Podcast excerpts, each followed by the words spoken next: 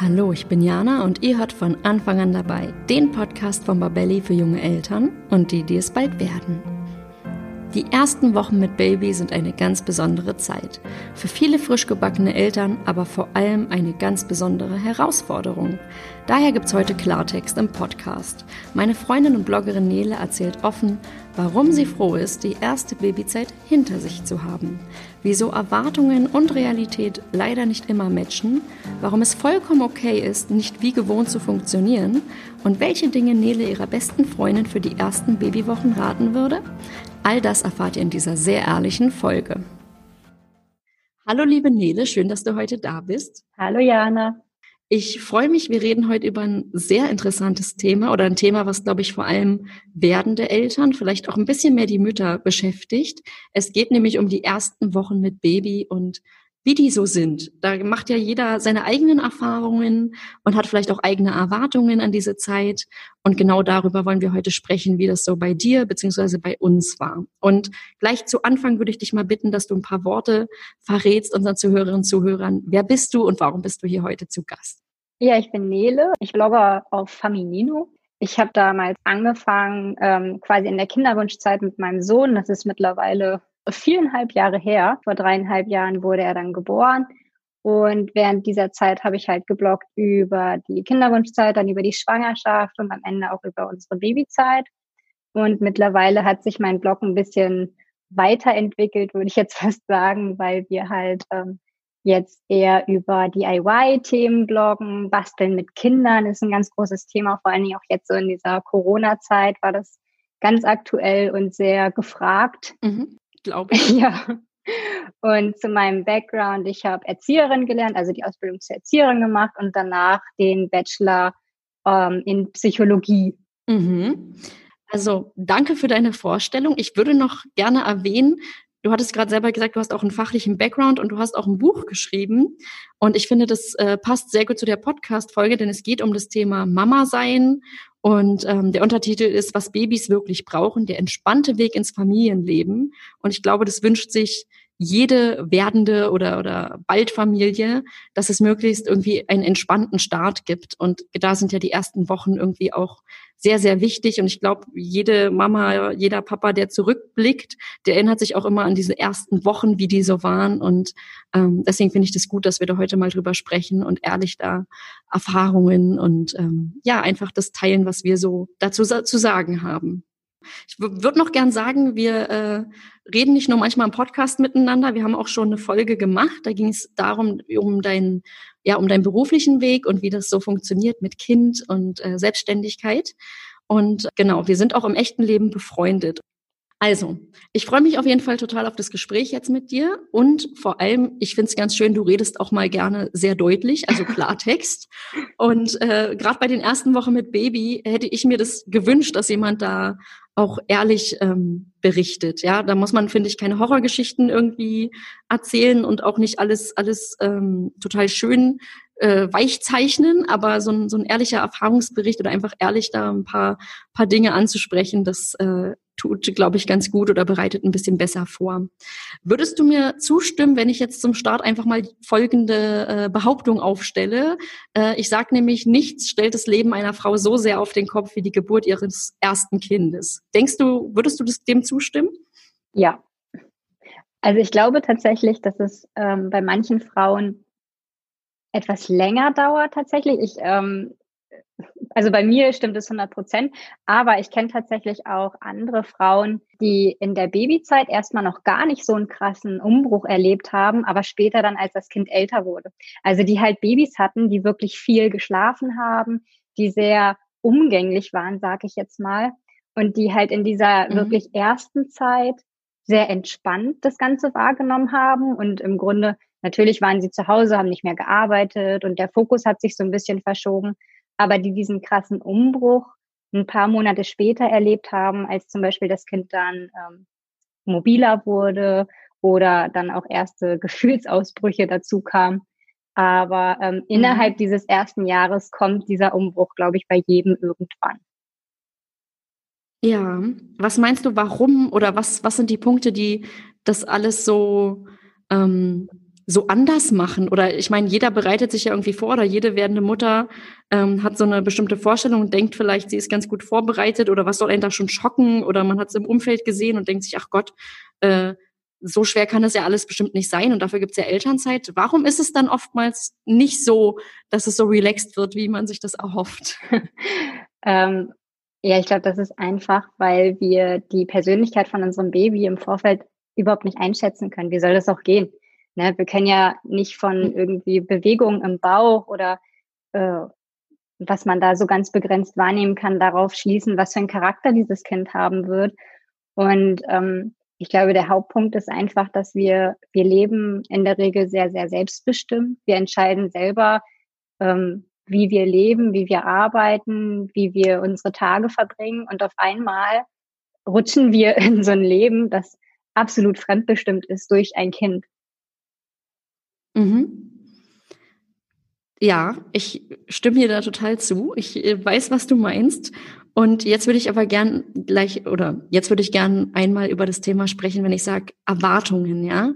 Wenn ich jetzt sage, ich stelle die Uhr einfach mal um ungefähr vier Jahre zurück und du bist also gerade mitten in deiner Schwangerschaft, ja. Und jetzt malst du dir aus, wie dein Leben mit Baby so sein wird. Kannst du mir sagen, welche Bilder du damals im Kopf hattest und was du da so erwartet hast? Ja, auf jeden Fall. Ich meine, im Grunde glaube ich, dass das das ist, was viele Frauen erwarten und zwar das, was uns auch viel vermittelt wird in Werbung, in Social Media. Und zwar, dass das, das wird natürlich schwierig. Ne? So ein Baby schreit ja auch mal und äh, man muss auch mal irgendwie mit wenig Schlaf auskommen. Aber man wird so mit Liebe geflutet und das ganze Leben hat plötzlich einen tieferen Sinn und ähm, das, das Baby ist einfach der, der neue grandiose Mittelpunkt des Lebens und also es ist jetzt ja. unglaublich klischeebehaftet, aber ich glaube, ähm, so war es so ein bisschen, dass diese Umstellung, die da auf mich zukommt, dass ich das einfach so gerne machen werde, weil das ja mein Kind ist und dass, dass es mir nicht wehtun wird, weil ich ja weiß, wofür ich das Ganze mache. Mhm. Also jede Entbehrung sozusagen geben wir gerne, weil genau. wir einfach Mütter sind und unser Baby uns sehr, sehr glücklich macht und wir in dieser Rolle total aufgehen. Ja. Genau. Mhm. Und die Entbehrungen halten sich natürlich auch in Grenzen. Ne? Das, ist, das ist dieses körperliche, so ein bisschen weniger Schlaf und das Kind weint halt mal, aber dafür wird das Kind äh, die restliche Zeit einen freundlich angurren und in seinem Kinderwagen liegen und äh, neugierig in der Welt herumgucken und ich kann meinem Kind dann und glucksen. genau glucksen. Glucksen ist auch so ein. Das wird niedlich glucksen. Genau. Das ist so ein wunderschönes Wort, dass ich glaube ich, äh, wenn ich jetzt meinen Sohn als Baby beschreiben würde, würde ich niemals dieses Wort verwenden. ja. Ja.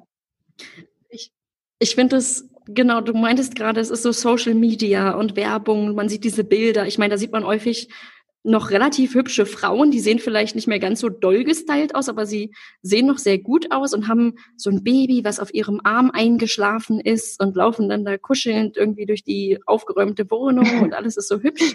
Und ähm, ja, die Babys schlafen entweder oder gucken halt neugierig und friedlich durch die Gegend. Und ich weiß noch, ich hatte, ich hatte mir in der Schwangerschaft gar nicht so viel ausgemalt, konkret, aber ich habe schon gedacht, ich, ich hielt mich halt für unglaublich kompetent im Sinne von, ja, also wenn jemand das mit dem Mama-Sein hinkriegt, dann doch ich. Mhm. Einfach auch, weil ich davor gewohnt war. So beruflich habe ich ja auch alles hingekriegt bisher und habe mein Leben gut auf, im Griff irgendwie. Warum sollte jetzt ein Baby mich da so aus, rausbringen? Und außerdem habe ich gedacht, also so ein Baby, das gluckst und äh, ist friedlich oder schläft und damit ist mein Leben eigentlich fast wie vorher auch. Nur dass halt noch ein Kind da ist, also noch eine Komponente, die es noch schöner macht als sowieso schon. Und ähm, Jetzt muss ich zugeben, es hatte dann nicht ganz so viel mit der Babyrealität zu tun. Und ähm, ja, ich finde es, was du gerade meinst, wir sind da schon so ein bisschen geprägt und denken, jede Entbehrung fällt uns leicht. Und das ja. ist dann vielleicht nicht immer so. Wie war das bei dir? Also wie gut haben dann deine, du hast es gerade schon kurz gesagt, du würdest dein Baby im Nachhinein jetzt überhaupt nicht als glücklich glucksendes Baby beschreiben. Äh, wie gut haben bei dir die Erwartungen und dann die Realität zusammengepasst in den ersten Babywochen? Gar nicht. Und das war, ähm, also mhm. es war zum einen das Baby, also mein Kind, das ähm, sehr, sehr viel geweint hat, das sehr, ähm, also der war auch sehr verspannt, der konnte sich sehr schlecht entspannen. Und also im Nachhinein habe ich oft gesagt, mein Baby kannte nur zwei Zustände und das war Schreien oder Weinen. Also dieses im Kinderwagen liegen und in die Welt hinaus gucken und dabei zufrieden sein, das kannte ich bei meinem Kind tatsächlich gar nicht. Also das ging nicht. Oder hm. auch wenn ich ihn getragen habe, ich habe dann halt versucht, irgendwie statt dem Kinderwagen ein Tragetuch zu benutzen. Und selbst da war es so, dass er wirklich, er hat geschrien, bis er eingeschlafen ist im Grunde. Und das war, ähm, das hat mich nicht nur an meine Grenzen gebracht, weil, ähm, weil das so anders war als meine Erwartung, sondern auch, weil ich mich so unglaublich unfähig gefühlt habe. Das war so, wieso schaffe ich es nicht, dass mein Kind zufrieden ist? Wieso kann ich nicht meinem Kind helfen, dabei irgendwie glücklich zu sein und ähm, aufhören zu weinen? Ähm, ja. Und das war halt wirklich äh, sehr, sehr schwierig vom, also mit diesem, diesem ähm, Charakter quasi von meinem Kind. Und hinzu kam, dass ich durch die Geburt wahnsinnig fertig war. Also ich hatte äh, eine spontane Geburt und es ist auch alles nicht dramatisch verlaufen, aber ich habe relativ viel Blut verloren. Das heißt, mein Kreislauf war absolut im Keller. Mein Beckenboden war so mitgenommen, dass ich am Anfang immer dachte, wenn ich aufstehe, oh Gott, gleich fällt unten alles raus. Und ich habe dann eine Hormonstörung gehabt, die ähm, dafür einen Ausschlag bei mir verursacht hat auf dem ganzen Körper, dass ich teilweise äh, keine Kleidung tragen konnte, weil es mir so wehgetan hat auf der Haut. Und das waren halt alles so Faktoren, das kam dann zusammen. Dann natürlich noch dieses ganze Stillen und es hat nicht funktioniert und Milcheinschuss und Hormone. Und das war also diese ersten Wochen, wenn ich daran zurückdenke, bin ich einfach nur froh, dass es vorbei war dann. Und ähm, ja, wie krass anders das war, als, als man es sich vorgestellt hat und als es auch teilweise einfach vermittelt wird von wegen Babyflitterwochen und äh, die erste Zeit ist die kostbarste und wir müssen diese Momente aufsaugen. Mhm. Ich was du gerade meintest, ähm, du warst froh, dass es vorbei war. Und ich kann kurz dazu sagen, mein Kind hatte ein anderes Temperament. Also mein Kind war eigentlich relativ zufrieden, hat vielleicht eine Stunde am Tag wirklich geschrien. Das war immer abends, wenn es dann übermüdet war und ich noch nicht so richtig wusste, wie ich ihn jetzt in den Schlaf bekomme. Aber wenn er an mir dran war, zum Beispiel in der Babytrage oder wir einfach gekuschelt haben oder er gestillt wurde, war der das glücklichste Kind der Welt. Jetzt hat Stillen natürlich am Anfang nicht so gut geklappt, aber der war eigentlich sehr happy und alle meinten dann auch ähm, in dem gesamten ersten Babyjahr so, Mensch, äh, der lächelt ja eigentlich fast immer, gibt's den auch mal unglücklich? Und ich meinte, ja, sobald ich mich mehr als ein Zentimeter entferne. Und obwohl der also relativ fröhlich war, weiß ich noch, dass ich diese Unsicherheit hatte und dachte, oh Gott, das kann doch nicht normal sein. Das heißt, ich hatte dann Google-Anfragen in den ersten Wochen so, sobald ich irgendwie weggehe, weint das Baby. Ich wusste nicht, dass das auch vollkommen normal ist. Ähm, einfach weil ich damit nicht gerechnet habe, weil das ist ja auch so was, was aus der Werbung vermittelt wird oder auch im Krankenhaus. Ja, das Kind schläft in einem eigenen Bett und bloß nicht zu sich nehmen, hören ja auch ganz, ganz viele Mütter. Mhm.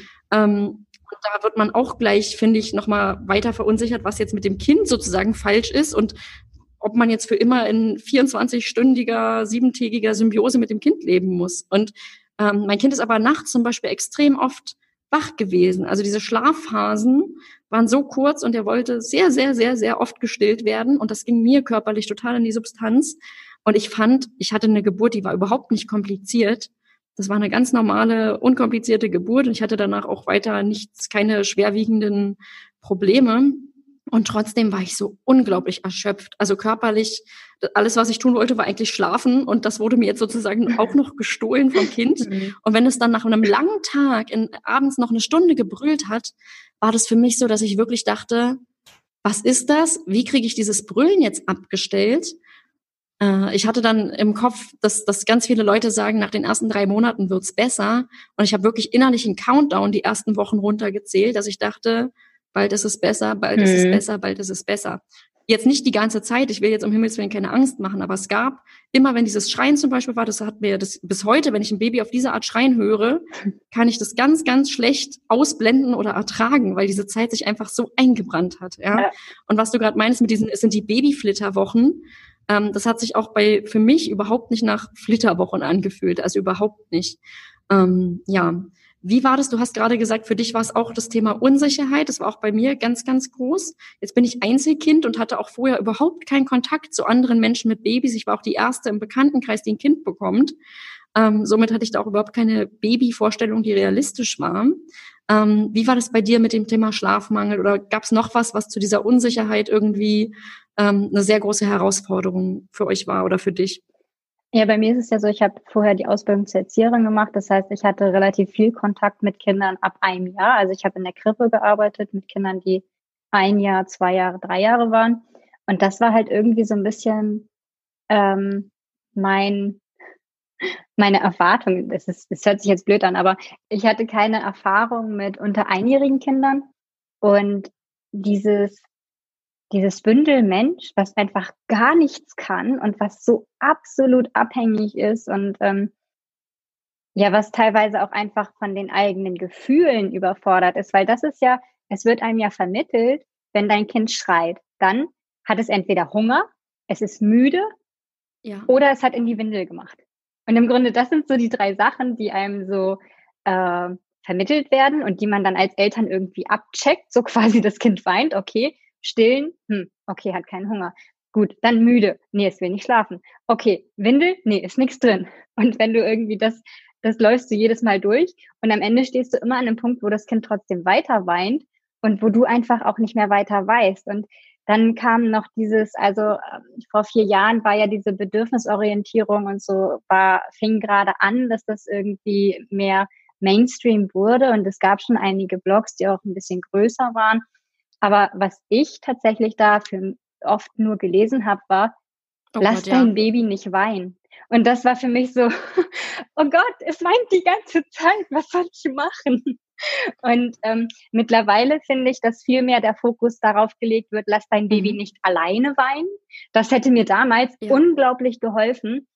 Äh, da ist wahrscheinlich jetzt auch meine selektive Wahrnehmung dran schuld, weil ich glaube, es wurde damals ähnlich vermittelt wie heute. Aber bei mir kam halt an immer, lass dein Kind nicht weinen. Und das ist nicht richtig, wenn Babys weinen und so. Ähm, und heute wäre es für mich tatsächlich dieses, lass dein Kind nicht alleine weinen, nicht unbegleitet, lass es, leg es nicht in sein Bettchen und dann lässt du es schreien und gehst in irgendwie vorgesetzten Abständen hin und guckst, sondern bleib einfach bei ihm und halte es. Und auch dieses, ähm, dass, dass Kinder halt auch oder Babys auch weinen, weil sie vielleicht einfach die diese, diese ähm, Umgebung aus der Gebärmutter vermissen, also dieses, wo es immer warm war, wo sie keine Bedürfnisse hatten, die nicht gestillt wurden oder wo es keine lauten Lichter, keine lauten Geräusche gab und sowas. Und ähm, das war so damals das, was was mir so ein bisschen fehlte. Also dieses, dass es okay ist, auch wenn ein Baby das weint krass, und dass das wir manchmal auch einfach nur begleiten Ich habe damals müssen. auch mich mit ähm, dieser bedürfnisorientierten Erziehung sozusagen beschäftigt und habe dann zum Beispiel, wenn ich gestillt habe, gerne in irgendwelchen Büchern dazu geblättert. Und ich habe auch, ob das jetzt meine Wahrnehmung war mhm. oder ob das tatsächlich da so vermittelt wurde, weiß ich nicht. Aber ich habe das genauso empfunden wie du, nämlich das Baby darf nicht weinen. Und deswegen empfand ich auch diese Stunde, wo er dann geweint hat ja. und wo ich das nicht sozusagen schnell abstellen konnte oder meinem Kind nicht helfen konnte, das war wie, als würde ich versagen. Und das war total, und genau dieses, das, ja, da steckt genau. dann auch hinter dieses äh, Kinder erleiden quasi, das ist ja dieses Drohgerüst, Kinder erleiden ein psychisches Trauma, wenn sie weinen. Worum es da aber wirklich geht, ist, wie du ja gerade meintest, um dieses ja. begleite dein Baby, lass es nicht alleine und reagier möglichst in den ersten Wochen vor allem prompt darauf, wenn dein Baby irgendwie ähm, dir was mitteilen möchte. Ne? Einfach, dass wir das empfangen und schauen, was ist das gerade. Und das kann auch mal sein, dass ein Baby aus ganz anderen Gründen weint ja. als äh, Windel oder ähm, wegen Hunger und ja, das, das, das verunsichert, glaube ich. Und ich habe das dann später mitbekommen, dass ganz viele von den Buchautorinnen oder von den äh, Leuten, die da im Netz unterwegs sind, dann auch nochmal klargestellt haben, hey, ganz viele Leute schreiben mir und sagen, ich darf mein Baby nicht weinen lassen, es ist aber so und so gemeint. Also ich glaube, dass das vielen wahrscheinlich so ging oder geht wie mhm. uns. Und deswegen das nochmal jetzt in letzter Zeit ein bisschen verstärkt gerade gerückt wird, was auch gut ist. Ja, auf jeden Fall das ist tatsächlich auch das, was ich werdenden Eltern mitgeben würde, ähm, dass natürlich ist es, es ist super wichtig, auf die Bedürfnisse von seinem Kind zu reagieren und wenn es weint, erstmal zu gucken, ob das einen Auslöser hat.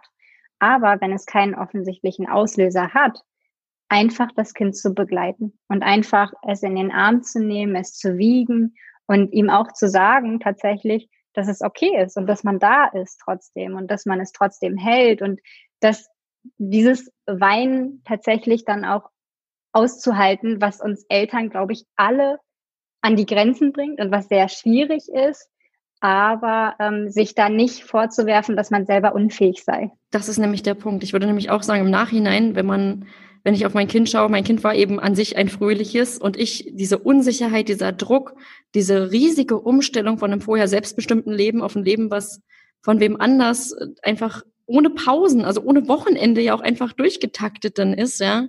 Das ist schon krass. Ähm, genau, das, das war, jetzt hattest du gerade schon den ersten guten Tipp, den finde ich übrigens total wichtig, weil das war mit eins meiner größten Themen in diesen ersten Babywochen. Diese eigene Inkompetenz und in Wirklichkeit zu sagen, Kinder teilen oder Babys teilen sich so mit und denen fehlt auch einfach mal irgendwas. Aber das ist nichts, was du jetzt direkt immer mit deinem Handeln sofort beeinflussen kannst. Und es ist kein Psychotrauma, was dann ausgelöst wird, nur weil das äh, jetzt nicht irgendwie äh, nach drei Minuten mal vorbei ist. Ja, und ich finde, das zieht sich auch noch in die älteren Jahrgänge mit rein. Also wenn es jetzt zum Beispiel so ist, dass mein Dreijähriger ähm, hinfällt und weint, weil er sich wehgetan hat, ähm, dann ist ja der Impuls von vielen Eltern erstmal dieses Weinen mhm. ganz schnell irgendwie abzustellen und ganz schnell irgendwie dafür zu sorgen, dass das Kind nicht mehr weint. Ähm, durch Ablenkungsstrategien teilweise oder irgendwas anderes. Und ich glaube, ähm, wir können schon während dieser Babyzeit so ein bisschen lernen, dass Wein einfach auch gut ist, um, um die eigene Seele zu reinigen, sage ich mal, oder um einfach Gefühle rauszulassen. Ähm, und dann auch später halt bei Kindern dieses Wein manchmal einfach auszuhalten. Also natürlich immer nur, wenn der äh, wenn der Stressor, sage ich jetzt mal, beseitigt wurde. Ne? Also wenn mein Kind weint, weil weil ihm gerade ein Stein auf dem Fuß liegt oder so, dann entferne ich natürlich diesen Stein. Das, also hast du, das ist super, dass du das nochmal an der Stelle erwähnst. ich sag's, mein Kind, dir liegt gerade ein Stein auf dem Fuß, ich begleite dich nun durch deinen Schmerz. Ach nee, schön. Genau. das ist witzig, okay. Ich muss jetzt aufpassen, nicht einen total einen zehnstündigen Lachflash mit dir hier zu kriegen. Also, jetzt hatten wir gerade die größten Herausforderungen angesprochen, die ähm, in diesen ersten Babywochen ein erwarten. Aber ich weiß auch noch, es gab natürlich nicht nur die Momente, wo ich mir dachte, um Gottes Willen, was ist das jetzt? Bitte lass es vorübergehen. Sondern es gab auch diese Momente, wo ich dachte, wow, das ist echt verdammt cool. Und ich glaube, hormonell wird nie wieder irgendwas an dieses Gefühlshoch heranreichen, was ich direkt nach der Geburt meines Kindes hatte. Das war wirklich unglaublich. Und kaum war ich dann ähm, alleine und am Abend war der Besuch sozusagen weg. Ich war alleine mit Baby auf dieser Wochenbettstation, war ich plötzlich total in einem Gefühlstief. Und das ging dann immer wieder im Wechsel. Ich hatte noch nie in meinem Leben solche Stimmungsschwankungen. Und ähm, das ging dann auch bei mir übers gesamte Wochenbett immer wieder im Wechsel. Hast du auch diese Gefühlsachterbahn erlebt, also diese Schwankung, oder war es tatsächlich eher, ähm, wie du gerade meintest, dieses, oh Gott, was ist das jetzt? Bitte lass es vorübergehen. ähm, um ehrlich zu sein, äh, ist meine Erinnerung an die Geburt sehr bruchstückhaft irgendwie. Mhm. Ähm, ich weiß noch, dass danach, ich war so fertig. Ich war wirklich einfach nur erschöpft. Das war die Erschöpfung des, weiß ich nicht, also so erschöpft war ich noch nie in meinem Leben. Mhm. Ähm, aber ich erinnere mich tatsächlich an den Moment, in dem sie mir meinen Sohn halt dann gegeben und auf die Brust gelegt haben. Und das war tatsächlich so ein Moment, wo, also ich hatte nicht dieses, dass ich so mega krass von Liebe durchflutet war. Das kam bei mir tatsächlich erst später.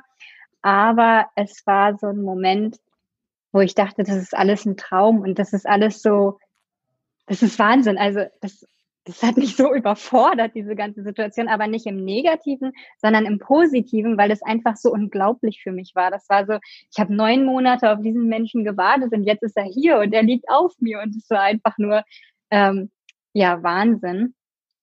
Und bei mir kam dann auch dieses Tief, was du beschreibst, kam bei mir tatsächlich, glaube ich, erst zu Hause. Ich war drei Tage im Klinikum und im Klinikum war es tatsächlich eher, dass ich so, ja, dass ich noch sehr auf so einer Baseline war, so neutral irgendwie, mhm. also weder besonders äh, glücklich noch besonders unglücklich. Und äh, bei mir war das dann, als wir nach Hause kamen, dass das ähm, so losging so ein bisschen. Und da war es dann, ähm, ja, durch, vor allen Dingen durch diesen Ausschlag war es eher in Richtung, dass es un, dass ich sehr unglücklich war und dass es mir sehr schlecht ging. Ähm, aber später, als der Ausschlag dann weg war und auch als mein Kind ein bisschen älter war, also ich meine, da war er so zweieinhalb, drei Monate, da hat es auch mit dem Stillen dann endlich geklappt. Und da kam dann auch wirklich dieses, diese Hochs. Also mhm. dieses, wenn mein Baby in der Trage geschlafen hat oder sowas und ich mit ihm spazieren gegangen bin, dass ich wirklich überwältigt war davon, was für ein Glück ich habe und wie, wie krass das alles gerade ist und dass es so ähm, alles gut geklappt hat und dass er jetzt hier ist. Ja, ich, ich finde, genau, ich habe mich dabei öfter bei diesem Gedanken ertappt, dass ich so, eine, so einen komischen Stolz hatte, den ich bis dahin in meinem Leben noch gar nicht kannte, im Sinne von, wow, das ist irgendwie dieses kleine, kleine Menschenkind ist in meinem Bauch gewachsen und jetzt sorge ich mhm. gerade dafür, dass es weiter, weiter wächst und weiter gedeiht und irgendwie, ich weiß noch dieser Moment, wenn dann so das erste zaghafte Lächeln kommt. Also ich habe ich muss dazu sagen, ich dachte ständig, es ist das erste Lächeln. In Wirklichkeit war es das immer gar nicht, aber ich habe mich jedes Mal total darüber gefreut. So, oh, ist das Lächeln? Ich glaube, der Kleine ist echt äh, zügiger unterwegs als andere Kinder da. Ich glaube, er lächelt gerade, ja. Und ich habe auch äh, 50.000 Fotos irgendwie am Tag gemacht, wenn mein Baby dann doch mal geschlafen hat in den paar Minuten, weil ich konnte dann auch nicht mitschlafen, sondern war so, ach Gott, also wenn er schläft, wäre er schon zuckersüß, ne? Oder einfach dieser kleine Babykörper, ja, das, das äh, hat mich total entzückt. Und es wechselte sich dann mit dieser Erschöpfung eben ab, dass ich zwischen, oh Gott, das ist mein Baby, ist ja unglaublich süß und ach du meine Güte, hier bleibt irgendwie alles gefühlt liegen, was davor mein Leben war. Und mein Leben ist jetzt dieses Baby, was verdammt wenig schläft, verdammt viel Muttermilch möchte und ähm, auch gerne mal ein bisschen länger irgendwie schreit, ja. Also das ähm, ist eine, eine, wie du schon meintest gerade, du meintest, glaube ich, gerade eine krasse Erfahrung. Es ist eine sehr krasse Erfahrung, die sich auch mit nichts in meinem bisherigen Leben vergleichen ließ bis dahin. Ja. Wenn wir jetzt, ja, du hattest gerade schon ein bisschen erzählt, wie es dir körperlich ging, nämlich was mich jetzt auch interessiert, es geht um das Thema Papa. Ich muss dazu sagen, bevor wir uns hier heute getroffen haben, habe ich auch mit einer äh, befreundeten Nachbarin kurz gesprochen und meinte, ja, ich habe diese Woche ein Interview, es geht um die erste Zeit mit Baby. Und sie war so ein bisschen und meinte, na ja, also das, äh, sie kennt ganz viele, die finden das überhaupt nicht weiter wild. Das ist eigentlich relativ easy. Und dann meinte ich, okay, und haben die Papas in der Elternzeit bei denen? Ja, aber die machen eigentlich nicht so viel. Ähm, die gehen vielleicht mal einkaufen, aber sonst fühlen sich die Mütter auch sehr schnell wieder fit und äh, machen eigentlich alles fast wie vorher und eben nebenbei noch das Baby und vielleicht sogar noch ein älteres Kind. Ja? Und ich höre das ganz oft, dass die Mütter sagen, sie fühlen sich schon ganz früh im Wochenbett wieder total fit und so ein Baby will ja eh nur zur Mama und äh, so ein Baby braucht auch am Anfang die Mama ganz dringend. Und ich finde, das ist einer der Gründe, dass Papa relativ schnell zu je jemandem wird, der irgendwie eben nur die Einkäufe macht und sonst ein bisschen außen vor ist. Und jetzt würde mich interessieren, wie war das bei euch? Kannst du da auch ehrlich äh, schildern, wie, wie, wie da deine Erfahrungen sind? Also erstmal möchte ich mal kurz darauf eingehen, was deine Freundin gesagt hat, und zwar, dass sie kennt so viele, die direkt weitergemacht haben und die das alles nicht so schlimm fanden. Und das ist, finde ich, so eine typische Aussage in unserer Gesellschaft, die du als Außenstehende zum einen nicht nachprüfen mhm. kannst und zum anderen, was sind denn viele?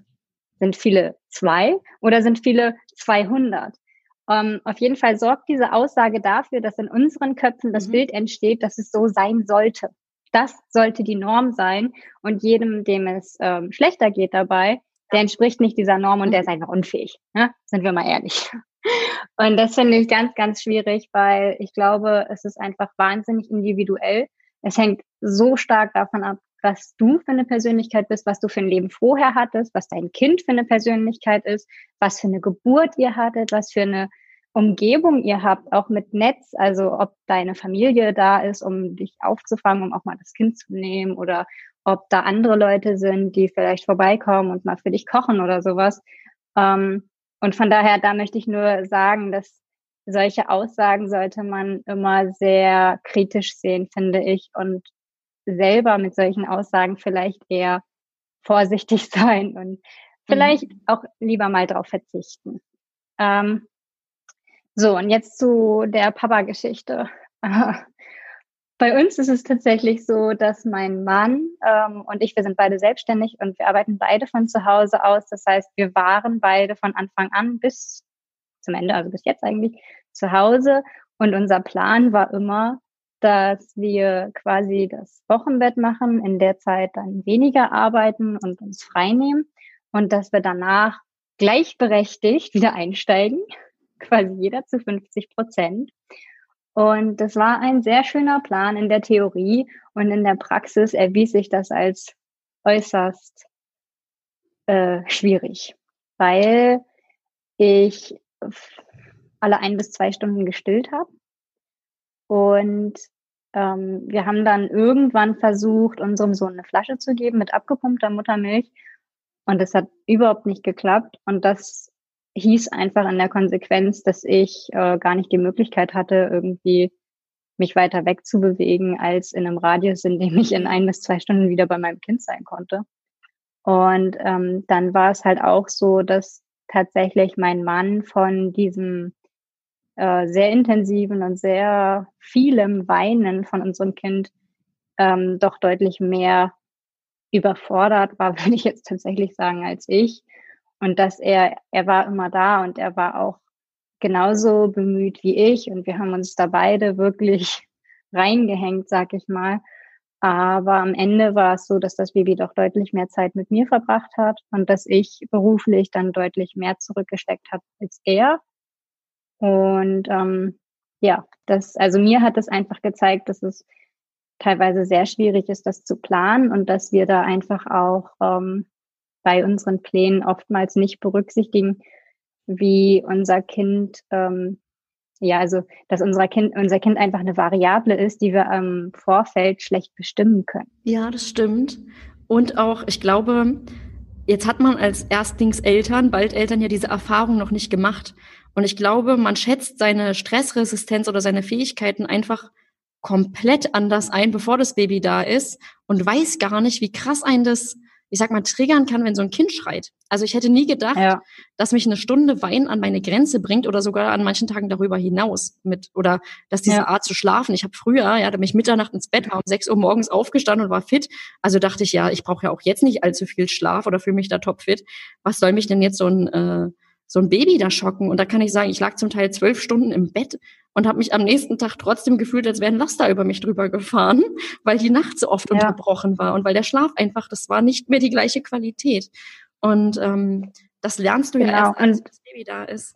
Genau, und das ist zum Beispiel auch ein wichtiger Punkt mit der Nacht. Ähm, wenn man stillt und wenn das Baby dann auch noch keine Flasche annimmt, also nicht mal mit abgepumpter Muttermilch, wir haben wirklich alles probiert, dann bleibt die Nacht de facto an der Person hängen, die stillt. Also der Mann. Und äh, ja, und mein Mann und ich haben uns dann damals überlegt, okay, also mein Mann hat gesagt, er würde auch trotzdem mit aufstehen und er würde mich unterstützen, wo es geht. Aber die Frage ist einfach, man hat nur so und so viele ähm, Ressourcen und wie können wir diese Ressourcen möglichst schonend irgendwie verteilen und einsetzen. Und deshalb habe ich damals gesagt, okay, dann übernehme ich die Nächte und du kannst schlafen, damit du dann tagsüber mir den Rücken frei halten kannst. Mhm. Aber das hat natürlich dazu geführt, dass ich einfach echt fertig war den Tag über. Ähm, und ich konnte dann zwar tags auch äh, den Schlaf teilweise nachholen und mein Mann ist wirklich, also das hört sich jetzt hier ein bisschen so an, als hätte das überhaupt nicht funktioniert und so, aber er hat wirklich komplett den Haushalt in der Zeit übernommen. Der hat gekocht und alles so. Mhm. Und ähm, ich glaube, da hatte ich dann schon deutlich mehr Unterstützung als viele andere Frauen. Aber mit dieser Aufteilung vom Baby hat es halt Aufteilung vom Baby. Das hört sich schon so an. Ähm, das hat auf jeden Fall nicht so funktioniert wie geplant. Und ja, das war schon ähm, äh, so eine Erwartung, die wir beide hatten, die halt absolut nicht erfüllt war und wo wir uns erstmal an diese neue Realität quasi gewöhnen mussten und da einen Weg finden mussten, wie man das dann machen kann. Mhm. Habt ihr vor der Geburt schon über eure Rollen im Wochenbett auch gesprochen? Also hattet ihr tatsächlich eine Planung im Vorfeld euch überlegt oder habt ihr das wirklich auf euch zukommen lassen, weil ihr schon dachtet, naja, das, äh, wir gucken dann mal? Also ähm, es gibt ja Paare, die, die planen, glaube ich, oder reden vorher und am Ende kommt es ganz anders, wie du gerade meintest. So ein Baby ist mhm. schwer zu planen. Aber ich kenne auch ganz viele, die sagen, ach, was soll man da groß planen, weil es kommt dann sowieso immer alles anders, als man so denkt. Also wir hatten jetzt keinen kon konkreten Plan mit irgendwelchen Zeitslots oder sowas, aber wir haben davor äh, festgelegt, dass ähm, ja, dass wir es halt möglichst gleichberechtigt teilen wollen. Wir hatten halt ähm, uns überlegt, wie das mit der Arbeit laufen soll, dass ich halt auch ähm, möglichst zeitig dann wieder einsteigen kann, weil das ist halt ein bisschen so ein Problem an der Selbstständigkeit. Du kannst theoretisch dir die Zeit nehmen und nicht weiterarbeiten, aber dann bekommst du halt auch kein Geld mehr. Mhm. Und ähm, hier ist das Geld, was man im äh, das erste Jahr bekommt, Elterngeld. Mhm. da habe ich zwar ähm, den, den Mindest Minimalsatz gekriegt ja. quasi. Ähm, aber ähm, das ist halt als Selbstständige äh, sehr schwierig, weil man diese Einkommensausfälle erstmal nachweisen muss. Und bei uns ist das alles nur noch zeitversetzt, aber das ist eine andere Geschichte. Auf jeden Fall, äh, das war halt nicht viel Geld, also nicht so viel Geld, dass ich sagen kann, okay, ich höre jetzt das Jahr auf zu arbeiten und mach nichts. Ähm, und genau, deshalb, das hatten wir abgesprochen und da hatten wir uns auch überlegt, wie man das machen kann. Und unser Plan war eigentlich, dass wir die Nächte tatsächlich 50-50 quasi aufteilen. Also, dass man sagt, ähm, einen Tag machst du und einen Tag mache ich, also eine Nacht. Ja. Äh, also von daher, wir hatten da schon relativ konkret drüber gesprochen und ähm, ja, hatten da große Ambitionen, möchte ich fast sagen. Ich hatte, ja, ich kann das bestätigen, ich hatte auch große Ambitionen. Ich habe ja in der Schwangerschaft gesagt, nach sechs Monaten spätestens gehe ich wieder arbeiten, weil ich damals auch nicht dachte, dass ich, wenn mein Baby erstmal da ist, mir überhaupt nicht vorstellen kann, dass so ein sechs Monate alter Knirps vielleicht ähm, dass das nicht mit meinem Gefühl vereinbar ist, so ein, so ein kleines Kind in die Kita zu schicken, zum Beispiel. Mal abgesehen davon, dass wir sowieso mhm. zwei Jahre keinen Platz auch bekommen haben. Ja, weil, also wir wohnen ja in Berlin. Aber ähm, ich hatte auch diese Ambition. Ich habe dann auch ähm, eine Handmilchpumpe gleich in der Schwangerschaft bestellt und Fläschchen, weil ich dachte, dann kann der Papa ja. füttern, man wechselt sich ab. Und am Ende war es dann aber irgendwie so, ich habe die Na Nächte gemacht, weil ich stille und die Tage war dann mein äh, damaliger Partner auch nach ein paar Wochen auch zügig wieder arbeiten. Das heißt, nach einer müden Nacht ging es dann in den müden Tag. Und ähm, ich hatte, ich hatte auch dieses Gefühl, und das fand ich gerade eben auch so schön, was, oder ich fand es gerade eben auch ganz gut, was du zu den Kommentar einfach meiner Freundin gesagt hast, weil ich ihr da auch widersprochen habe und meinte, na ja, also, ähm, weil es klang so ein bisschen durch dieses, ja, nur weil man ein Kind bekommen hat, muss man als Frau jetzt nicht rumliegen und sich quasi bedienen lassen, ja. Wo ich dann meinte, na ja, Moment, das kommt ja auch immer darauf an, wie man sich fühlt. Und ich finde auch, man sollte nicht so einen Druck auf uns Mütter schon von Anfang an aufbauen, weil ich weiß noch, ich habe mich auch unzulänglich gefühlt, weil ich einfach müde war wenn ich aber heute darüber nachdenke, ist mir das vollkommen klar, dass ich nach einer solchen Nacht tagsüber natürlich müde und erschöpft bin. Und ähm, damals ja. konnte ich das nicht sehen. Damals habe ich gedacht, oh Gott, ich bin ein bisschen schwächlich, andere schaffen das doch auch. Oder auch diesen Spruch, ein Kind ist doch kein Kind. Das ist was, was keine mhm. frisch gebackene Mutter braucht. Und da würde ich gerne sagen, also an alle Mütter oder Baldmütter, grenzt euch da ganz klar von solchen Aussagen ab weil ähm, das, wenn man sich so fühlt, fühlt man sich so. Und das darf auch von außen nicht beurteilt oder kleingeredet werden an der Stelle, finde ich. Genau. Mhm. Und bei mir war es halt also ähm, äh, diese Geburt von mir, wie gesagt, die war nicht schwierig, aber mein Beckenboden war danach wirklich in Mitleidenschaft gezogen. Ja. Und ich weiß noch, dass ich, ähm, ich glaube, eine Woche oder so nach der Geburt äh, bin ich mit meinem Kind äh, spazieren gegangen im Wald, weil ich dachte, das kann doch nicht sein, dass es mir hier so schlecht geht und dass ich nicht gehen kann und dass es alles so sich so unglaublich furchtbar anfühlt. Mhm. Ich musste einfach die Zähne zusammenbeißen und das machen. Andere schaffen das doch auch. Und ich weiß, ich bin nach Hause gekommen und meine Beine haben gezittert und ich, ich dachte wirklich, okay, fuck, das war echt mal gar keine gute Idee. Ähm, ich ich verliere hier gleich alles mhm. nach unten. Und ich glaube, das ist halt dieses, ähm, dieses, dieses Körperliche einer Geburt, das muss nicht bei allen so ablaufen. Und das ist immer super verschieden, aber es ist auch okay, wenn es halt danach nicht alles direkt wieder super ist. Und wenn man danach äh, ein bisschen länger braucht, und das ist ja auch dieses, was viele Hebammen heute sagen, diese sechs bis acht Wochen sind dazu da, um den Körper zu schonen und um diese Geburtsverletzungen ähm, heilen zu lassen. Und man soll in dieser Zeit hauptsächlich liegen. Mhm. Und mit Aussagen wie, na ja, die hat ein Kind bekommen und danach ist sie theoretisch wieder arbeiten gegangen, so nach dem Motto, äh, machen wir irgendwie diese, das so ein bisschen selbst kaputt, weil diese Zeit ist eigentlich genau dazu da, ähm, um halt viel zu liegen und um zu regenerieren und um ähm, auch anzuerkennen, was der Körper da für eine krasse Leistung vollbracht hat. Ja, bin ich ganz bei dir, auf jeden Fall. So, jetzt hast du es vorhin schon erwähnt, dein Partner und du oder dein Mann und du, ihr seid selbstständig. Und äh, bei aller Liebe zum Baby möchte ich das Thema Karriere auch nicht ausklammern, weil ähm, du hast selber gesagt, das Elterngeld hat nicht gereicht, um irgendwie in der ersten Babyzeit oder um alles liegen zu lassen. Wie hat's funktioniert mit dem Arbeiten? Also, weil ähm, wenn so ein Kind ein 24 Stunden, sieben Tage die Woche quasi fordert, wie, wie läuft das dann, wenn beide selbstständig sind? Wer hat wann gearbeitet und oder hat überhaupt jemand bei euch gearbeitet? Ja, also laufen tut's im Grunde gar nicht. Es ruckelt und huckelt und puckelt. Äh, ähm, und holpert gefühlt. Ähm, es war natürlich so, dass mein Mann dann ähm, mehr gearbeitet hat als ich und ich dann auch froh war, dass das für uns so möglich war, dass er quasi ähm, das so ein bisschen ausgeglichen hat, dass ich irgendwie weggefallen bin, sage ich jetzt mal.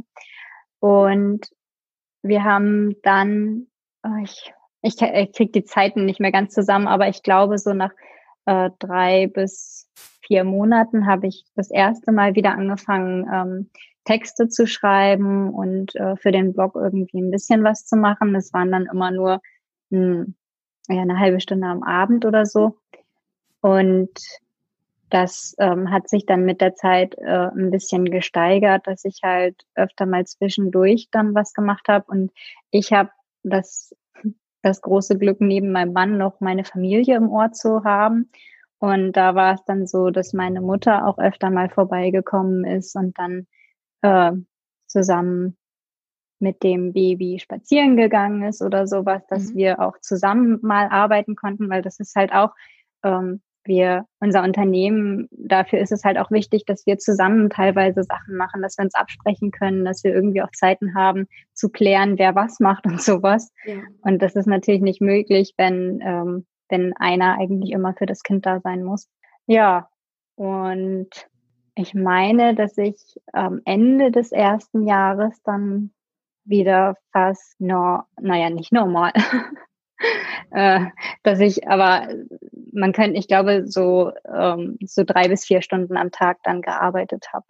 Immer mit Unterbrechung und immer irgendwie halt, wenn es gerade gepasst hat, aber dass wir das dann langsam hinbekommen haben. Ja, Fast zum Abschluss würde ich gerne von dir wissen.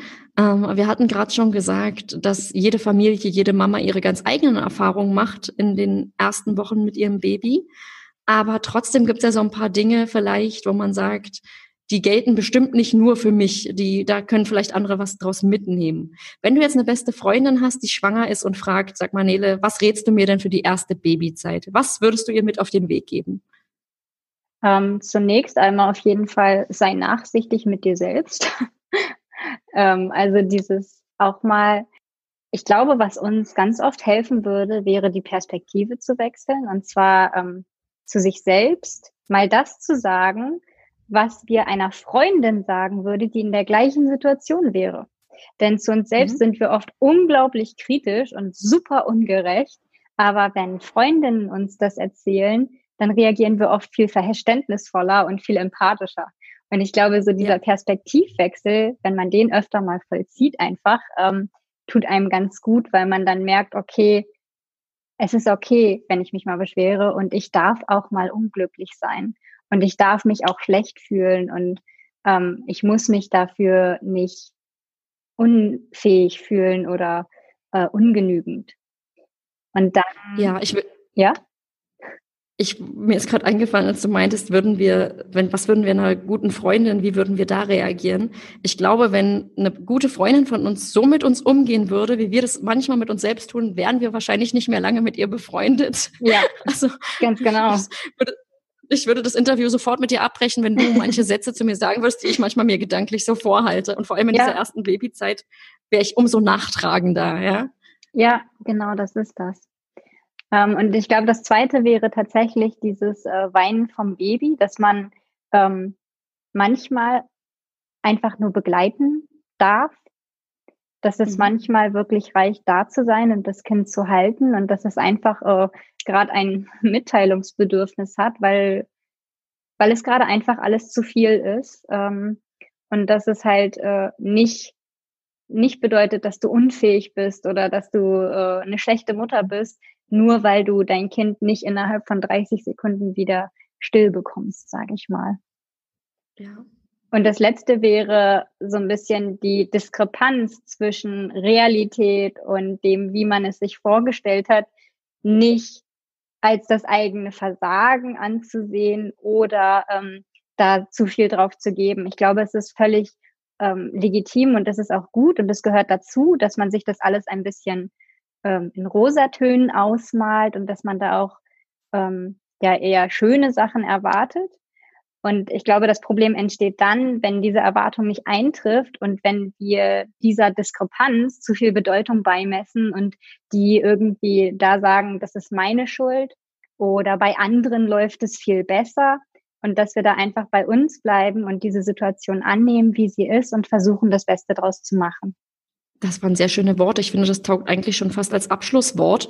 Nele, ich bedanke mich jetzt bei dir für dieses total ja doch sehr offene, ehrliche Interview. Ich habe zum Teil mich gerade ja nicht nur freudig zurückerinnert, ehrlich gesagt, und dachte gerade, ach Mensch, ähm, ich weiß, warum ich damals manchmal froh war, dass diese Zeit vorübergeht. Und du hast vorhin am, ganz am Anfang hast du gesagt, es gibt Mütter, die die haben diesen Babyschock nicht ganz am Anfang, der kommt manchmal erst später, wenn das Baby mobiler wird zum Beispiel. Mhm. Und ich weiß noch, ich war in dieser Babyzeit, da, das war so nach den ersten zwei Monaten, war ich im Familienzentrum und ich war so ein bisschen ähm, verzweifelt im Sinne von, oh Gott, irgendwie habe ich mir das alles anders vorgestellt. Und dann meinte die äh, Leitung zu mir so, naja, es gibt halt die Mamas, die finden diese Babyzeit ganz, ganz furchtbar. Und dann gibt es die Mütter, die blühen dafür aber in der Kleinkindzeit total auf. Und ich würde sagen, ich finde immer noch nicht alles hundertprozentig perfekt und wunderschön.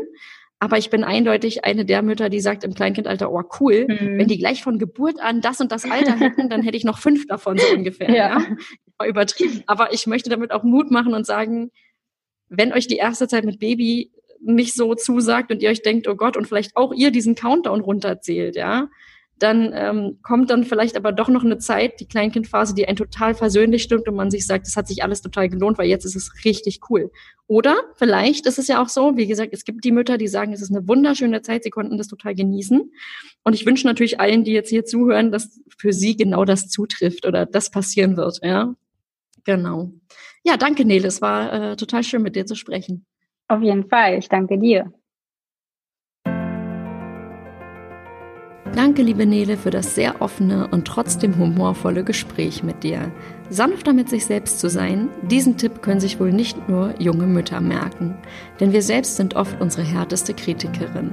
Und das hört auch leider nicht mit der Rolle als Mutter einfach so auf. Ich hoffe, ihr konntet heute wieder einiges für euch mitnehmen. Von Herzen eine gute erste Zeit mit eurem Baby wünscht eure Jana. Wenn euch der Podcast gefallen hat, dann abonniert ihn bei iTunes, Spotify oder wo auch immer ihr uns hört, um keine neuen Folgen mehr zu verpassen.